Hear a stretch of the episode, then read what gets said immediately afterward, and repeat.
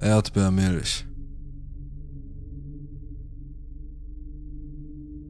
Als ich jünger war, hatte ich eine enge Bindung zu meiner erweiterten Familie. Für mich war es normal, dass man mit seiner Familie eng verbunden ist. Und wenn ich erweiterte Familie meine, dann weiß ich nicht einmal, wie sie mit mir verwandt sind. Besonders eng war ich mit der Familie meiner Großtante, die ich Großtante Sheila nannte, und deren Töchter wie meine großen Schwester waren. Da ich das älteste Kind war, mochte ich es, von ihnen gehätschelt zu werden, denn von mir wurde immer erwartet, dass ich für meinen kleinen Bruder die große Schwester bin. Ich war vielleicht elf Jahre alt oder jünger. Weder meine Eltern noch ich können sich daran erinnern, was genau passiert ist. Ich möchte nur sagen, dass ich als Kind Milch geliebt habe. Das tue ich immer noch, auch wenn ich jetzt eher Magermilch verwende. Als ich jünger war, hatte ich eine lokale Lieblingsmarke mit dem üblichen Erdbeergeschmack. Ich fand es immer cool, dass ich etwas rosafarbenes getrunken habe. Meine Eltern wussten nicht, dass ein Geschenkkorb vor unserer Haustür stand und die Hausmädchen hatten das Geschenk mitgenommen, weil sie dachten, es sei von einer Freundin meiner Mutter. Meine Eltern hatten den Geschenkkorb sogar gesehen und sich nicht viel dabei gedacht. Er war voll mit Obst, Süßigkeiten und so weiter, wie man sie jemandem zu einem besonderen Anlass schickt. Es hätte seltsam erscheinen sollen, da es keinen besonderen Anlass gab. Ein weiterer seltsamer Aspekt war, dass Geschenkkörbe normalerweise eine Karte oder etwas anderes enthielten, um aufzuzeigen, woher sie kamen doch es gab keinen Hinweis darauf, von wem er stammte. Die Dienstmädchen hatten es übersehen und meine Eltern bemerkten es zu dem Zeitpunkt nicht. Sie waren davon ausgegangen, dass das oberste Dienstmädchen es durchgesehen hatte, was nicht der Fall war. In dem Geschenkkorb befand sich eine kleine Tüte mit meiner Lieblingsmilch, sogar mit Erdbeergeschmack. Ich hatte Unterricht bei einer Nachhilfelehrerin und oft brachte mir das Hausmädchen, das mich zum Unterricht begleitete, Snacks oder Essen mit, da die Nachhilfe einige Stunden dauerte. Ich war bei meiner Nachhilfelehrerin und sie unterrichtete mich gerade über die Hausaufgaben, die ich heute bekommen hatte. Ich bekam Durst und holte meine Milchtüte, um einen Schluck daraus zu nehmen. Ich war bereit, einen Schluck von der extrem süßen, künstlich aromatisierten Erdbeermilch zu nehmen. Aber irgendetwas stimmte nicht. Sie schmeckte nicht richtig. Ich weiß nicht mehr, wonach es schmeckte, aber ich wusste, dass es falsch war. Ich weiß noch, wie ich meinen Eltern beschrieb, dass es sich anfühlte, als hätte ich an der Unterseite eines Fußes eines Metallstuhls geleckt. Es schmeckte einfach furchtbar.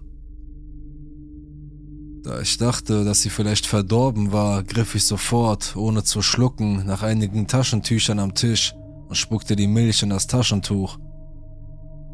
Ich war überrascht, eine Art seltsame, metallische Perlen darin zu sehen. Wie Metall, aber flüssig. So etwas hatte ich noch nie gesehen und ich war verwirrt. Meine Tutorin war noch verwirrter und entsetzter darüber, dass ich gerade eine seltsame metallische Substanz aus meinem Mund ausspuckte. Ich verstand nicht wirklich, was los war, aber meine Nachhilfelehrerin bat mich, die Milchtüte nehmen zu dürfen, aus der ich versucht hatte zu trinken und sagte mir, ich solle einfach weiterarbeiten, während sie nachschauen ging. Offenbar gingen meine Tutorin und eine Bedienstete nach draußen und schütteten etwas mehr von der Milch in ein Taschentuch, und da war noch mehr von dieser seltsamen Metallflüssigkeit drin. Sie fragte mich, ob ich etwas davon getrunken hätte, und ich sagte ihr, dass ich vielleicht einen Schluck genommen und mich verschluckt hätte, bevor mir klar wurde, dass da etwas Schlimmes drin war. Danach rief meine Nachhilfelehrerin offenbar meine Mutter an und sagte ihr, dass ich möglicherweise vergiftet worden sei. Ich ging nach Hause, ohne die Stunde zu beenden, weil ich mir Sorgen machte, dass etwas nicht in Ordnung sein könnte. Ich bin nach Hause gegangen und kann mich nicht wirklich daran erinnern, was danach passiert ist. In meinem Land gab es keine Giftnotrufzentrale und keinen Notdienst, der wirklich helfen konnte. Also brachten mich meine Eltern zu einem Arzt, der Blutproben nahm. Ich erinnere mich, dass ich aus der Schule genommen wurde und meine Mutter wollte, dass ich die nächsten Tage zu Hause bleibe, was für mich sehr gut war. Niemand sagte mir, wie ernst die Lage war, und meine Mutter sagte mir nur, dass sie wollte, dass ich mich zu Hause eine Weile ausruhe. Keine Schule? Ich durfte Spaß haben. Unmöglich. Also blieb ich zu Hause und sah mir Avatar Bänder auf DVD an, während meine Eltern sich über den Gedanken aufregten, dass ich vielleicht mit Quecksilber vergiftet worden sein könnte. Der Geschenkkorb, der bereits auseinandergenommen und für später aufbewahrt worden war. Er wurde wieder zusammengebaut und meine Eltern versuchten damit zur Polizei zu gehen, aber sie konnten wirklich nichts tun, da wir keine Hinweise darauf hatten, woher dieser Geschenkkorb kam. Ich weiß nicht wirklich, was passiert ist, außer dass ich es ziemlich cool fand, zu Hause zu bleiben und zu spielen. Mein Leben zu Hause war nicht perfekt, aber alle waren in dieser Zeit sehr nett zu mir und ich habe es sehr genossen, da ich es nicht wirklich verstanden habe. Ich glaube, meine Eltern haben mir vieles vorenthalten, damit ich keine Angst habe, meine Eltern sind sogar mit mir nach Singapur gefahren und haben die Flüssigkeit aus dem Karton in einer Dose oder so mitgenommen, um sie den Ärzten dort zu zeigen, wo ich noch einmal getestet wurde und keine Anzeichen einer Vergiftung zu haben schien. Ich bin mir nicht sicher, ob es wirklich Quecksilber war. Niemand hat es mir je gesagt, aber am Ende des Tages waren alle froh, dass ich nicht genug davon getrunken hatte, um von dem, was auch immer es ist, betroffen zu sein. Um nun zum verdächtigen Teil zu kommen. Meine Eltern erzählten mir später, dass sie den leisen Verdacht hatten, dass es möglich war, dass Großtante Sheila versucht hatte, mich zu vergiften. Damals wusste ich das nicht, aber um die Zeit dieses Vorfalls herum wurde festgestellt, dass Großtante Sheila jahrelang Gold und Schmuck im Wert von Tausenden aus dem Geschäft meiner Eltern gestohlen hatte. Meine Eltern waren wütend und wollten sie bei den Behörden anzeigen, aber meine Großmutter liebte sie zu sehr und brach stattdessen einfach den Kontakt zu ihr ab. Seitdem schien sich Großtante Sheila dafür rächen zu wollen, dass sie erwischt worden war. Meine Mutter hatte mich gewarnt, dass ich nicht mehr mit den Töchtern von Großtante Sheila spielen dürfe. Wenn ich zurückdenke, stand mir Großtante Sheila nahe genug, um zu wissen, dass ich gerne Milch trank und vielleicht versuchte, meiner Familie zu schaden, selbst wenn das bedeutete, ihrer Großnichte zu schaden. Wir konnten nie feststellen, ob sie es war, aber Großtante Sheila ist meiner Familie seit Jahren ein Dorn im Auge. Obwohl meine Eltern eine Lektion gelernt haben und dafür sorgen, dass jedes Mal, wenn wir einen Geschenkkorb erhalten, ein Name darauf stehen muss.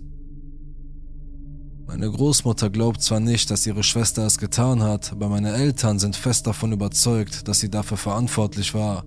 Aber wir hatten keine Beweise, außer ihrem schrecklichen Charakter. Wir haben seltsame Geschenke erhalten, wie schwarze Samen und Haare, die angeblich eine Art Hexerei waren. Wir nahmen an, dass das alles von Großtante Sheila stammte, die noch in derselben Stadt wie wir lebte. Das machte nur Sinn. An Großtante Sheila oder wer auch immer diejenige war, die versucht hat, ein elfjähriges Mädchen zu vergiften. Lass uns nie wieder treffen.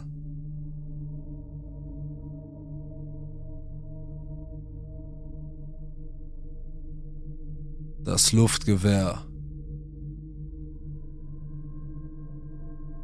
Als ich elf war, lebte meine Familie in Alaska, etwa 14 Meilen nördlich von Anchorage. Sobald man die eigentliche Stadt Anchorage verlässt, befindet man sich schnell in der Wildnis. Dieses Ereignis ereignete sich für mich im Sommer 1977. Ich erinnere mich daran, weil einige Wochen zuvor das Original von Star Wars herausgekommen war und ich zu dieser Zeit wie besessen davon war. Im Jahr 1977 bestand die Stadt, in der ich lebte, eigentlich nur aus einer Reihe von Straßen und Nebenstraßen. Die meisten Menschen dort pendelten zur Arbeit nach Anchorage. Das taten auch meine Eltern. Sie arbeiteten beide nachts, so dass ich die meiste Zeit allein zu Hause verbrachte. Ich habe keine Geschwister. Unser Haus lag etwa eine halbe Meile von der nächsten asphaltierten Straße entfernt und war von Wald umgeben. Ich hatte keine richtigen Freunde, die in der Nähe wohnten. Ich kannte einen Jungen, der am Ende meiner Straße wohnte. Sein Haus war eigentlich das nächstgelegene und immer noch etwa 300 Meter von meinem entfernt. Eines Nachmittags in diesem Sommer sah ich gerade fern, als es an unserer Seitentür klopfte. Ich schaute hinaus und sah, dass es der Junge vom Ende der Straße war, der mit jemandem unterwegs war. Ich öffnete die Tür und er erzählte mir, dass dieser Junge sein Cousin sei, dessen Familie von irgendwoher zu Besuch gekommen sei. Ich kann mich nicht mehr an den Namen des Kindes erinnern. Ich erinnere mich aber, dass ich in der Nähe dieses Typen sofort nervös wurde. Er hatte blonde Haare, die ihm bis zu den Schultern fielen und trug ein T-Shirt unter einer dünnen Lederweste. Er hatte auch eine dieser Geldbörsen an einer Kette. Die Augen dieses Jungen waren verdammt dunkel. Ich war elf und hatte noch nie das Böse gesehen, aber dieser Junge löste etwas in meinem Gehirn aus. Der Junge aus der Nachbarschaft schien in seiner Nähe sogar nervös zu sein. Er sagte, er habe seinem Cousin von meinem Luftgewehr erzählt und wie cool es sei. Ich hatte vor kurzem ein Luftgewehr geschenkt bekommen. Ich sagte ihnen, sie sollten draußen warten und ich würde es holen. Ich wusste einfach, dass ich dieses Kind nicht in meinem Haus haben wollte. Ich holte das Luftgewehr, ging nach draußen und reichte es dem seltsamen Jungen. Er drehte es in seinen Händen und schaute es rauf und runter an, ohne dass sich sein Gesichtsausdruck änderte. Ohne es mir zurückzugeben, fragte er mich, wie viel willst du dafür haben? Ich kann mich nach all den Jahren nicht mehr an meine Reaktion erinnern, aber ich brauchte nicht wirklich Geld und das Gewehr war ein Geschenk, also sagte ich ihm, dass es nicht wirklich zu verkaufen sei und ich erinnere mich, dass ich mich aus irgendeinem Grund entschuldigte. Unbeeindruckt gab mir der Junge die Waffe zurück, griff dann hinter seinen Rücken und zog das größte Messer heraus, das ich je gesehen hatte. Ich weiß noch, dass ich eine Sekunde lang dachte, es sei ein Schwert. Der Junge sagte, wie wäre es dann mit einem Tausch? Ich schoss mit dem Luftgewehr auf Dosen. Was sollte ich mit dem Ding machen? Einen Grizzlybären jagen?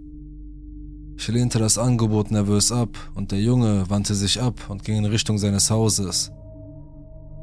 Ich ging zurück ins Haus und sah noch ein bisschen fern. Etwa eine Stunde später klopfte es wieder an der Tür. Ich ging zu unserem Seitenfenster, von wo aus ich die Tür sehen konnte. Ich spähte hinaus und tatsächlich, es war wieder dieser Junge. Diesmal war er allein.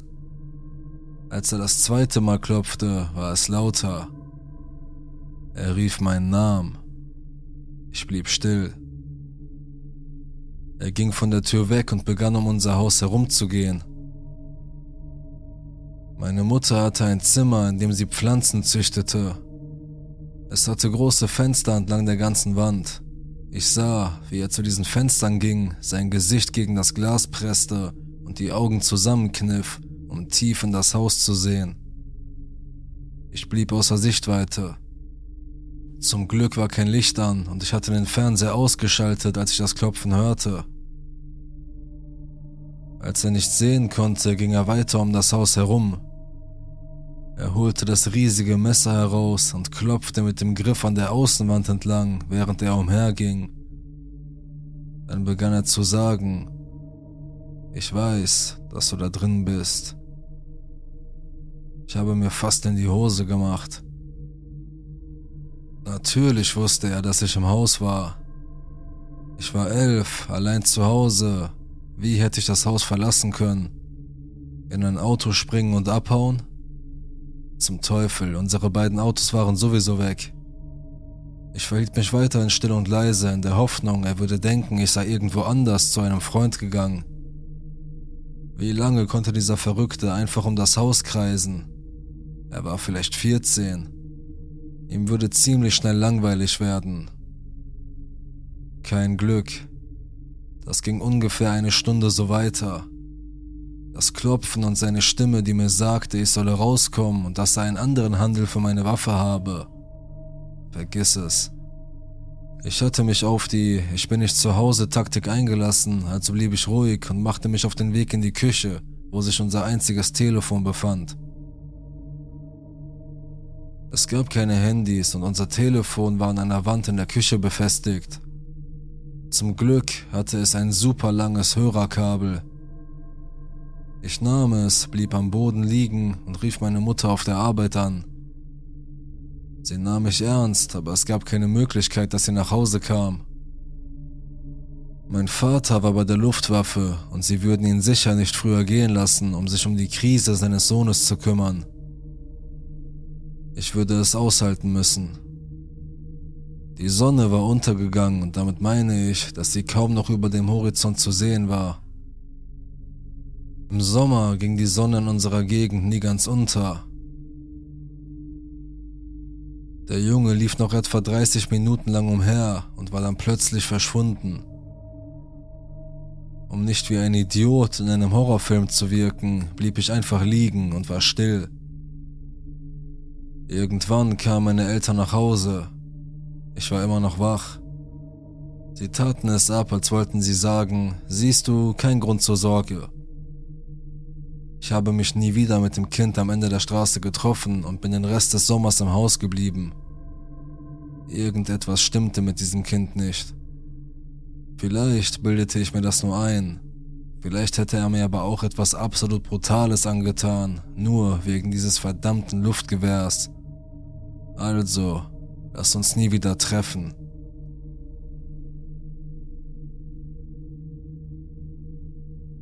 Mike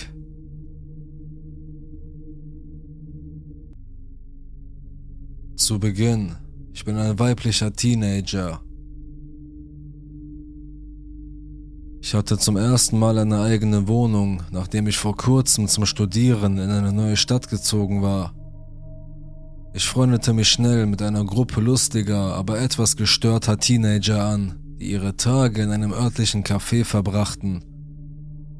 In dieser Geschichte geht es um ein bestimmtes Mädchen, das ich kennengelernt habe. Ich fühlte sofort ein starkes Gefühl der Zuneigung zu ihr. Sie war süß, temperamentvoll und der Moment, in dem ich sie traf, bleibt eine meiner schönsten und klarsten Erinnerungen an sie. Dieses Mädchen erzählte mir von einem Mann namens Mike, der wie ein Vater für sie war. Er wollte sie adoptieren. Wohlgemerkt, dieses Mädchen hatte keine ideale Familie. Ihr richtiger Vater war im Gefängnis und sie hatte ein sehr geringes Selbstwertgefühl, da er ihr nicht die Aufmerksamkeit schenkte, die sie verdiente. Ich lernte ihn bald kennen und fand ihn auf Anhieb toll. Ich war so naiv. Er war ein furchterregend aussehender Biker in den 50ern, hatte ein paar tolle Tattoos, erzählte Geschichten von Erlebnissen und Reisen und schien ziemlich gebildet zu sein. Ich hielt mich für so reif und fand es nicht seltsam, dass wir schnell gute Freunde wurden denn das bereits erwähnte Mädchen fühlte sich bei ihm sicher und wir mochten sie beide. Wir fuhren herum, redeten über alles Mögliche. Ich ging weinend zu ihm und er machte mich innerhalb weniger Stunden wieder gesund, als der Junge, mit dem ich zusammen war, mich betrog und dann sitzen ließ. Ich fühlte mich stark, weil ich einen Freund wie ihn hatte. Sein Lieblingsthema war das Mädchen, er hatte sie ein paar Jahre zuvor zufällig in diesem Café kennengelernt. Sie sah genauso aus wie seine älteste Tochter in ihrem Alter. Er erzählte mir, dass seine älteste Tochter zwei Jahre zuvor Selbstmord begangen hatte. Das Mädchen hatte eine Lücke gefüllt. Ich fühlte mit ihm und verstand ihn. Einige Monate vergingen und das Mädchen wohnte bei ihm. Sie würde bald das gesetzliche Adoptionsalter erreichen, in dem sie sich entscheiden konnte, von ihm adoptiert zu werden, und er freute sich immer mehr. Neben ihr war ich die Person, die ihm am nächsten stand. Wir telefonierten, trafen uns, ich schlief bei ihm zu Hause, verbrachte Zeit mit dem Mädchen und brachte ihr das Autofahren bei. Mike war wie ein Vater für mich in dieser neuen Stadt. Er passte auf mich auf, er sagte mir, dass ich ihm wichtig sei, genau wie das Mädchen. Er würde alles für mich tun. Entschuldige bitte, dass ich so weit ausholen musste, aber es muss klar sein, dass ich Mike vertraute und zu ihm aufschaute, mit allem.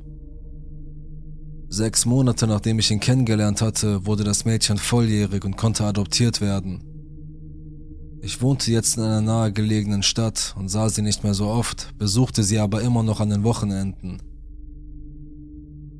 Ich bekam einen Anruf und er freute sich mir zu sagen, dass sie darum gebeten hatte, von ihm adoptiert zu werden und dass er eine große Party feiern wollte. Ich war begeistert und gratulierte ihm, das letzte Mal hatte ich das Mädchen ein paar Tage zuvor gesehen und so wie unser erstes Treffen in meinem Gedächtnis haften geblieben ist, so ist auch unser letztes Lebewohl. Ein paar Tage später erfuhr ich, dass sie als vermisst gemeldet wurde und Mike verschwunden war.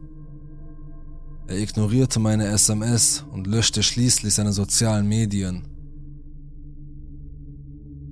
Alle waren in Panik. Dieses Mädchen wurde von allen angebetet und war so unschuldig wie nur möglich. Dies war der Beginn von zwei Monaten großer Angst, Schuldgefühlen und Schmerz darüber, dass Mike mich verlassen hatte. Ich dachte, er wäre für mich da. Aus irgendeinem Grund glaubte ich immer noch nicht, dass er ihr etwas antun würde. Er liebte sie und beschützte sie. Bis ich ein paar Wochen später auf Facebook einen Kommentar zu einem der Artikel sah. Ein Mädchen hatte kommentiert. Ich bin Mikes Tochter. Kann mich bitte jemand sofort mit der Familie in Verbindung setzen? Er ist gefährlich. Ich glaube nicht, dass sie sicher ist, wenn sie bei ihm ist. Ich schrieb ihr sofort eine Nachricht, gab ihr die Nummer der Großmutter des Mädchens und fragte sie, was sie mit Er ist gefährlich meinte. Im Laufe des Gesprächs erfuhr ich ein paar Dinge. Er hatte nie drei Töchter, sondern nur zwei. Das Mädchen, mit dem ich sprach, war die älteste. Als sie ein Kind war, hatte er sie missbraucht. Und das Mädchen, um das ich mich so sehr sorgte, war das Ebenbild seiner echten Tochter, als sie ein Teenager war. Sie hatten sich zwei Jahre zuvor zerstritten. Ich erfuhr auch, dass das Mädchen auf keinen Fall adoptiert werden wollte Plötzlich dachte ich an all die Red Flags. Wie konnte ich nur so dumm sein? Er hatte von seiner Zeit bei den Hells erzählt.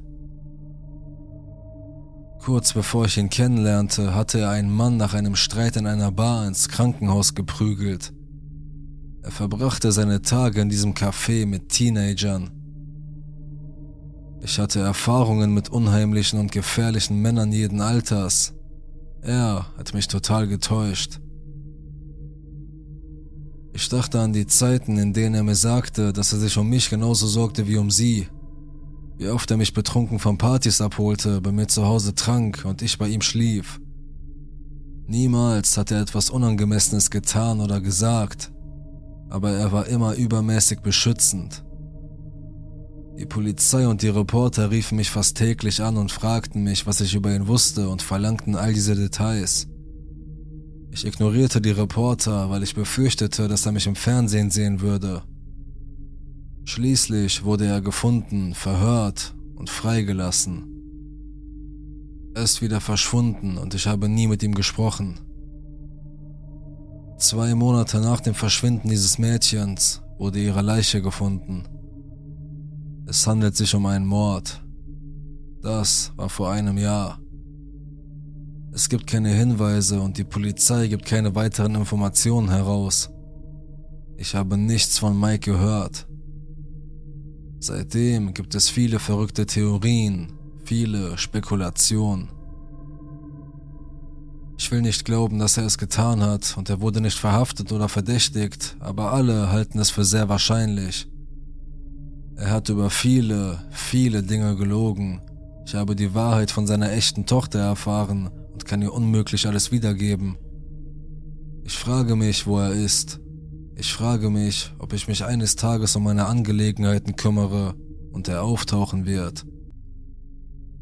Ein Teil von mir glaubt immer noch nicht, dass er mir etwas antun könnte.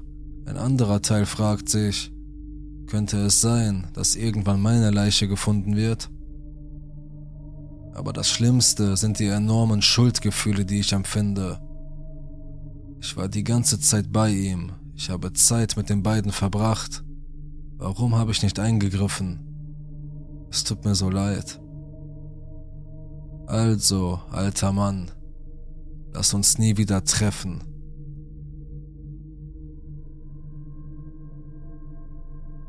Das Wohnmobil.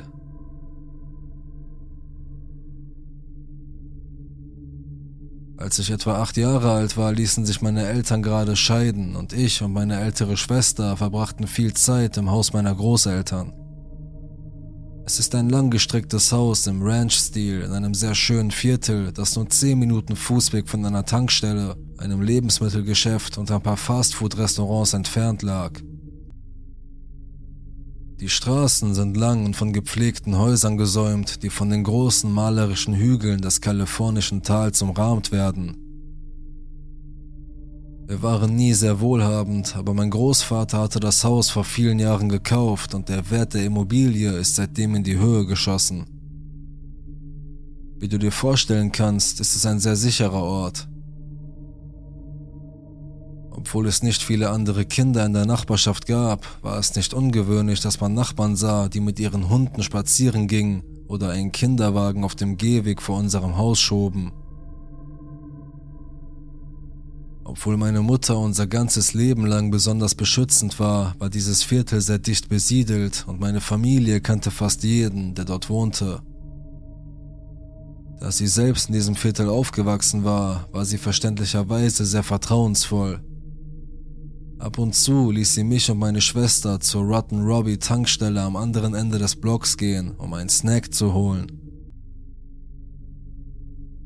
Ich holte mir immer einen Ring Pop und meine Schwester ein Three Musketeers, bevor wir uns auf den Heimweg machten. Meine Schwester war damals etwa elf Jahre alt und dieses kleine Stück Freiheit war für uns eine wirklich große Sache. Einfach im Sommer ganz allein die Straße entlang zu laufen, zu lachen und zu scherzen, mit ein paar Dollarscheinen in der Tasche. Ich hatte das Gefühl, dass mir die Welt gehörte.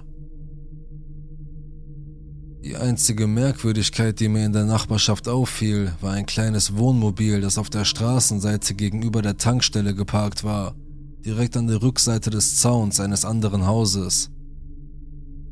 Es stand dort wie eine feste Einrichtung im Schatten und alle Fenster waren ständig von undurchsichtigem beigen Vorhängen verdeckt. Ich kann mir nicht erklären, warum, aber ich hatte immer eine tiefe Vorahnung, wenn ich daran vorbeiging. Ich war mir fast sicher, dass jemand darin wohnte, denn manchmal hörte ich die Klimaanlage laufen. Mir sträubten sich immer die Nackenhaare, wenn ich daran vorbeiging, vor allem wenn ich an der Tür des Wohnmobils vorbeikam, und ich behielt sie immer am Auge, weil ich befürchtete, dass sie eines Tages aufschwingen würde. Ich glaube, was mich am meisten störte, war eine Zeichnung, die an die Tür geklebt war.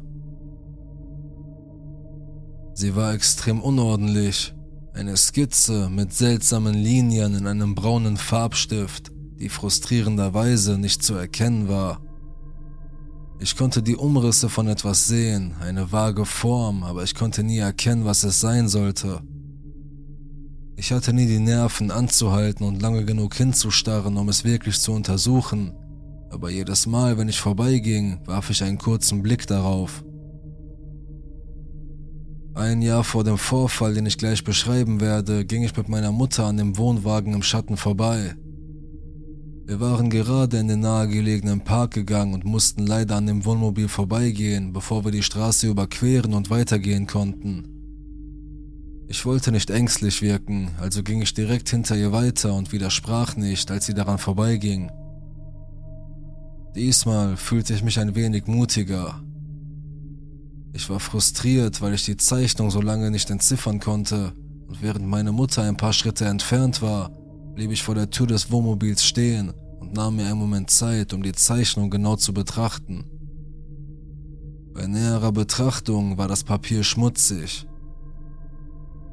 Ich erinnere mich an ein Projekt in der Grundschule, bei dem wir Druckerpapier in schwarzem Kaffee getränkt hatten, damit es alt aussah. Und genau daran erinnerte es mich. Meine Mutter ging weiter, ohne zu bemerken, dass ich ihr nicht mehr folgte, aber meine Augen blieben auf dem undeutlichen Haufen schmutziger Kritzeleien haften, bis ich etwas erkennen konnte, das wie ein winziges, missgebildetes Gesicht aussah. Mir drehte sich der Magen um. Ich fühlte mich sofort kalt und angewidert, als mein Blick über den Rest des Bildes wanderte. Damals wusste ich nicht, um was für ein Wesen es sich handelte, aber heute kann ich rückblickend sagen, dass es sich um einen stark deformierten Fötus handelte, der sich in einer Masse großer, perfekter Kreise befand, wie sie von einem Zirkel erzeugt werden. Sein Gesicht war wie vor Schmerz verzerrt. Es war so grafisch verstörend und schien dieses seltsame Gefühl des Leidens darzustellen, das mich tagelang nicht losließ. Als Kind wusste ich nicht, wie ich das verarbeiten sollte, und mir wird immer noch übel, wenn ich an dieses Bild denke. So etwas hatte ich noch nie gesehen. Adrenalin durchflutete meinen Körper und meine Brust schmerzte vor Angst, aber ich dachte egoistisch an meine glorreichen kleinen Ausflüge für Ringpops und sagte absolut nichts, als ich meiner Mutter folgte. Im Nachhinein betrachtet war das eine klasse schlechte Idee, aber es ist eines dieser Dinge, für die man die Hauptfigur in Filmen anschreit. Nachdem meine Abneigung gegen das Wohnmobil durch die Zeichnung an der Tür noch verstärkt worden war, dachte ich jedes Mal daran, wenn wir vorbeigingen. Etwa einen Monat später gab uns meine Mutter wieder ein paar Dollar und die Erlaubnis, zu Rotten Robbie zu gehen und unsere jeweiligen Snacks zu holen. Ich überlegte, ob ich meiner Schwester erzählen sollte, was ich auf dem Weg dorthin gesehen hatte, aber sie war älter und mutiger, und ich hatte Angst, dass sie mich zwingen würde, mit ihr die Straße zu überqueren, um es zu überprüfen.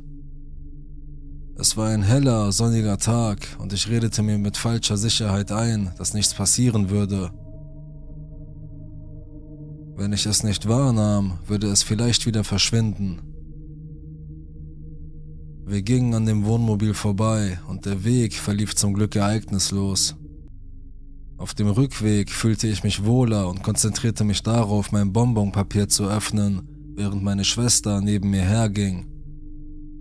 Wir kamen ein zweites Mal an dem Wohnmobil vorbei, aber ich dachte nicht halb so viel darüber nach wie beim ersten Mal. Ich weiß nicht mehr, worüber wir sprachen, aber ich erinnere mich, dass ich mitten im Satz unterbrochen wurde, als meine Schwester leise, aber bestimmt meinen Namen sagte. In ihrer Stimme lag eine deutliche Angst, die mich sofort in Aufregung versetzte, wie ein Eimer Eiswasser. Alle meine Sinne schärften sich ein und ich wurde auf alles aufmerksam, auch auf das Geräusch zufälliger Schritte, etwa zehn Meter hinter uns. Es wurde von einem schweren Rascheln begleitet, das wie ein schwerer Rucksack klang, und ich drehte nervös den Kopf, um nachzusehen. Ein Mann mit langem, ungepflegtem Bart, der viele Schichten zerlumpter Kleidung trug, stand hinter uns, und seine Augen brannten sich unmissverständlich an unseren Rücken, während er ging. Seine Bewegungen waren nicht normal, seine Schultern waren schief, sein Körper war nach unten geneigt und sein Nacken seltsam gebogen. Ich konnte hören, wie seine Schuhe bei jedem Schritt über den Kies scharten, aber er schien nicht wirklich berauscht zu sein, sondern schlängelte sich absichtlich wie ein Zombie in unsere Richtung.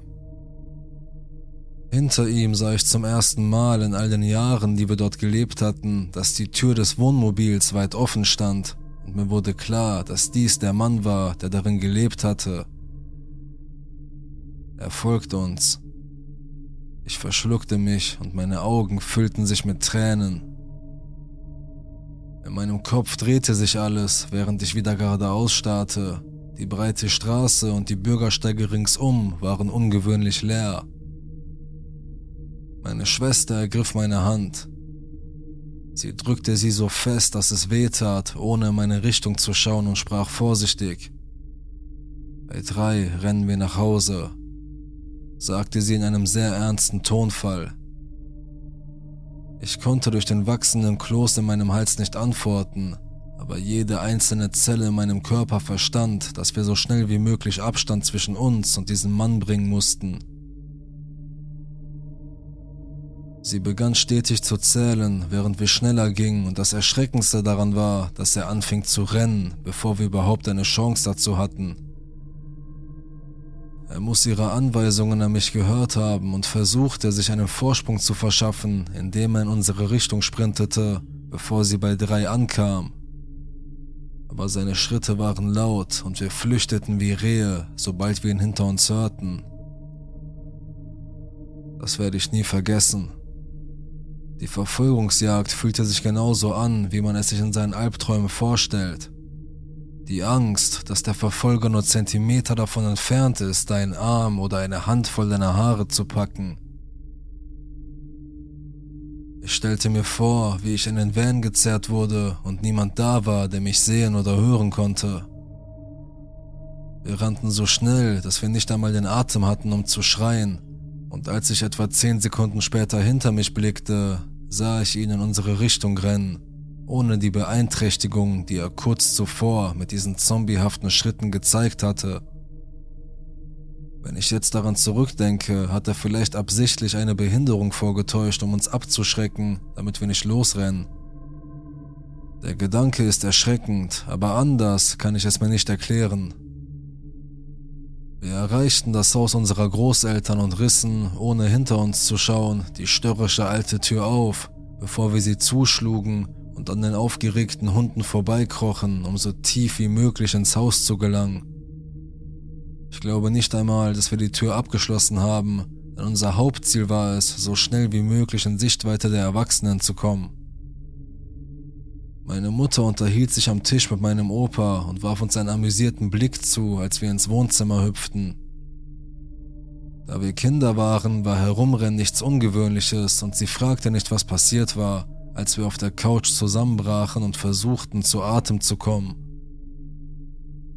Im Haus fühlten wir uns so sicher und so gut gelaunt, dass ich nicht einmal erwähnen wollte, was gerade passiert war. Wie beim Aufwachen aus einem Albtraum, über den man nicht sprechen will, wollte ich unbedingt zur Normalität zurückkehren. Ich wollte das Ganze vergessen, meine Bonbons auspacken und so tun, als wäre alles ganz normal, um meinen eigenen Verstand zu bewahren. Und genau das habe ich auch getan. Vor ein paar Jahren fragte ich meine Schwester, ob sie sich an diesen Vorfall erinnere, und ihre Antwort war seltsam. Sie erinnerte sich sofort, ohne dass ich Details nennen musste, aber sie winkte schnell ab und bestand darauf, dass es sich um einen gelangweilten Obdachlosen gehandelt haben musste. Ich weiß es nicht. Ich würde gerne glauben, dass es sich um ein unschuldiges Missverständnis handelt, aber wie man immer über Bauchgefühle sagt, sie liegen selten falsch. Ich fühle in meiner Seele, dass er mir und meiner Schwester an diesem Tag wehtun wollte. Ich habe weder ihr noch sonst jemanden von der seltsamen Zeichnung an der Tür erzählt und ich bin mir nicht sicher, ob meine Schwester die offene Tür gesehen und ihn mit dem Wohnmobil in Verbindung gebracht hat oder nicht. Ich bedauere es sehr, denn ich würde es hassen, wenn andere Kinder weniger Glück gehabt hätten, nachdem sie unschuldig an dem Wohnmobil im Schatten vorbeigelaufen waren. Ich glaube, er hat den Platz zwischen dem Park und der Tankstelle absichtlich gewählt, weil dort so viele Kinder herumlaufen. Etwa einen Tag danach habe ich den Camper nie wieder gesehen. Ich weiß nicht, ob diese ganze Geschichte vielleicht etwas melodramatisch rüberkommt, aber sie war sehr real und auf eine Weise beängstigend, die ich nicht vergessen kann. Also, was auch immer deine Absicht war, lass uns nie wieder treffen.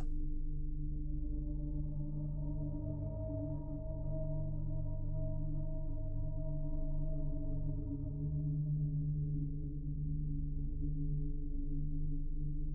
you.